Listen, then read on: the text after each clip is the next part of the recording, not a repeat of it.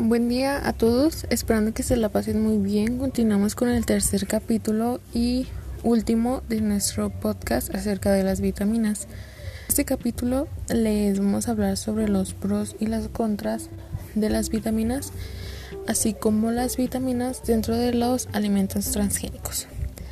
Este último tema que mencioné va a ser hablado por mi compañero Guillermo, que los dejo con él.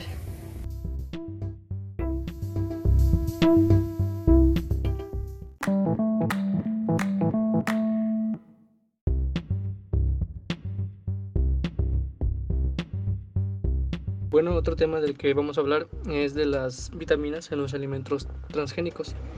Un alimento transgénico es aquel que está este, mejorado biológicamente para así aumentar este, su índice de nutrientes, especialmente de vitamina A, ácido fólico y hierro.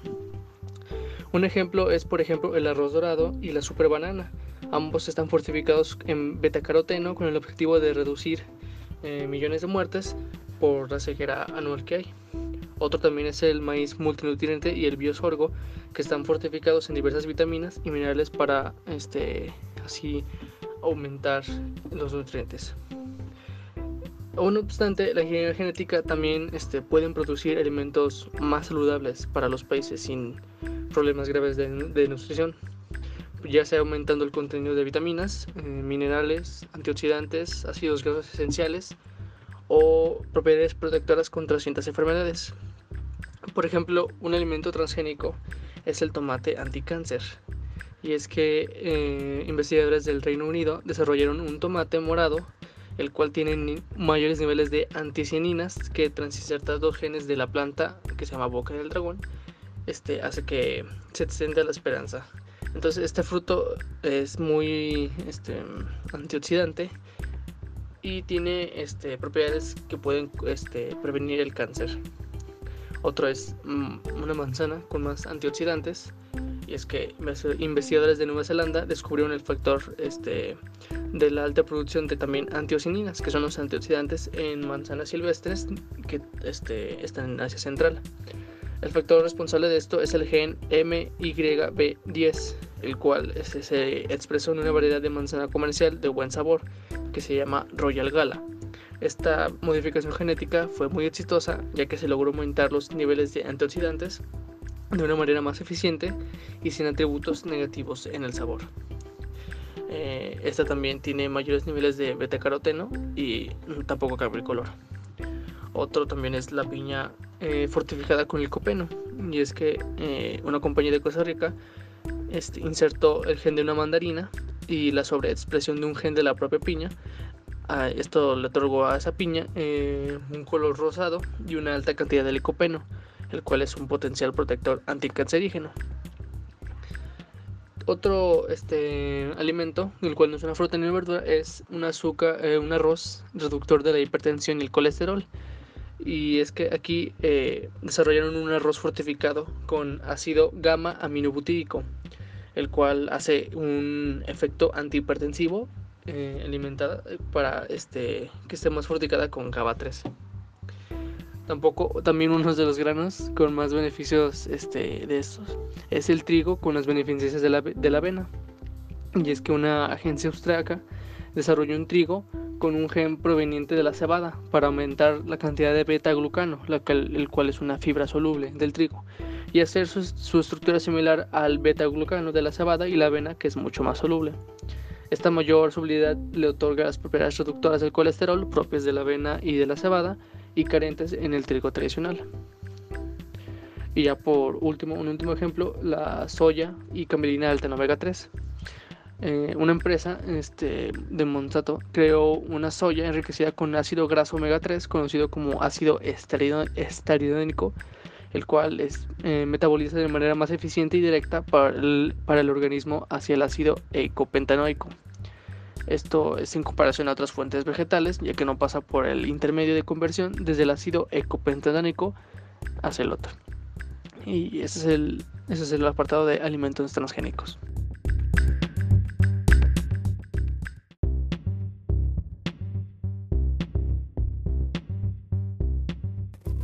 Guillermo, muchas gracias por la información presentada. En realidad es muy buena y de gran importancia para todos nosotros. Ahora les vamos a hablar, o bueno, mi compañero les va a hablar sobre los pros y contras de las vitaminas. Es un tema interesante ya que conocemos los beneficios y algunas cosas malas acerca de ellas. De este tema nos va a hablar mi compañero Miguel, así que vamos con él.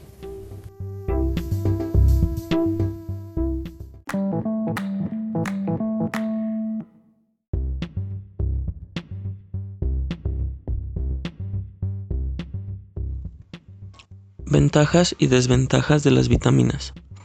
Las vitaminas son sustancias que el cuerpo humano necesita producir para el buen funcionamiento del mismo. Las vitaminas son compuestos heterogéneos imprescindibles para el cuerpo humano. El cuerpo necesita las vitaminas para crecer y desarrollarse. Las vitaminas en general se encuentran en los alimentos que se consumen si es que se lleva una dieta balanceada. Hay diferentes tipos de vitaminas que cumplen cada una diferente función. Ingresan al organismo mediante una dieta equilibrada y variada. El cuerpo humano no produce por sí solo estas sustancias, por lo que una mala alimentación puede crear una alteración en el metabolismo corporal. Cada una de las vitaminas tiene unas funciones concretas y específicas, siendo 13 las vitaminas necesarias. Los requisitos mínimos diarios de las vitaminas no son muy altos. Se necesitan tan solo dosis de miligramos o microgramos contenidas en grandes cantidades de alimentos naturales. Tanto la deficiencia como el exceso de los niveles vitamínicos corporales pueden producir enfermedades que van desde leves a graves e incluso muy graves, como la demencia, entre otras, e incluso hasta la muerte.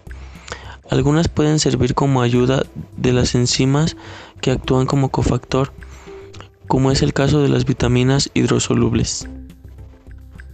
La deficiencia de alguna vitamina o bajos niveles de la misma puede provocar en el organismo diversas enfermedades, así como problemas médicos.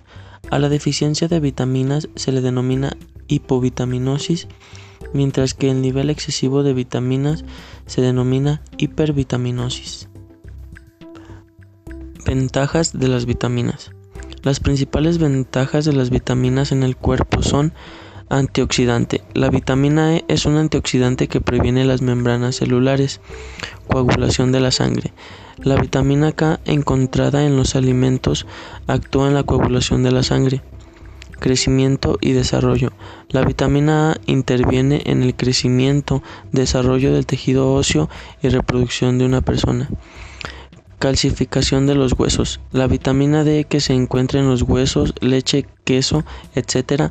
es muy importante para la calcificación de los huesos. Sistema inmunológico. La vitamina C presente en las frutas cítricas y vegetales verdes interviene y mejora el sistema inmunológico. Desventajas de las vitaminas. Entre las principales desventajas de las vitaminas se encuentra una excesiva ingesta de vitaminas, siendo las consecuencias más importantes destrucción celular. La destrucción celular puede aparecer por un exceso de vitamina B3, desarreglos nerviosos. La ingesta excesiva de manganeso puede causar desarreglos nerviosos y musculares. Irritación de los intestinos. Un exceso de vitamina C puede provocar irritación en los intestinos, así como diarrea, náuseas, insomnio. La ingesta excesiva de vitamina C no permite descansar correctamente, por lo que se recomienda ingerir las cantidades recomendables. Cálculos de riñón. Un exceso de vitamina B6 puede provocar una predisposición a sufrir dolor y cálculos en el riñón.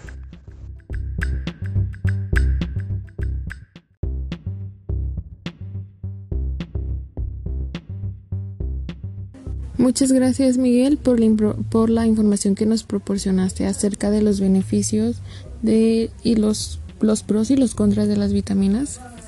Entonces, con eso terminamos el tercer capítulo y finalizamos así el podcast agradeciéndoles que nos hayan escuchado y esperando que esta información sea de sea útil para ustedes de parte de mí, Tania y de mis compañeros Margarita, Alonso, Miguel y Guillermo. Les damos las gracias y hasta pronto.